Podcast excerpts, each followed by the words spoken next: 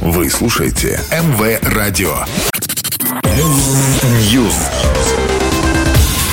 Всем привет, я Андрей Котов, и это очередная порция актуальных новостей из мира музыки.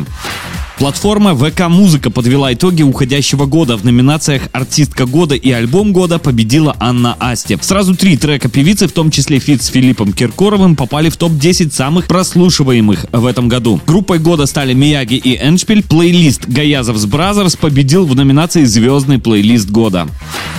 Канадский исполнитель Джастин Бибер заявил, что намерен продать свои песни за 200 миллионов долларов компании Hypnosis Songs Capital. Предметом продажи является целый перечень записанных и изданных хитов артиста. Если сделка состоится, то она станет крупнейшей для компании в рамках приобретения прав на музыку.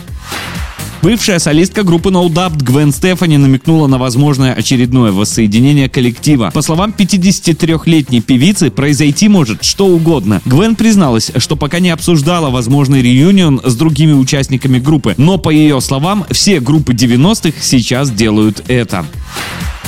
Кристина Си стала новой артисткой лейбла Газгольдер. Первый сингл Кристины, который вышел на лейбле, называется «Твой мир». Премьера песни состоялась 20 декабря. Напомню, с 2013 по 2018 год Кристина Си работала на лейбле Black Star. После ухода от Тимати Black Star не отдавали певице песни и право на сценическое имя. В 2019 стороны пришли к мировому соглашению в суде.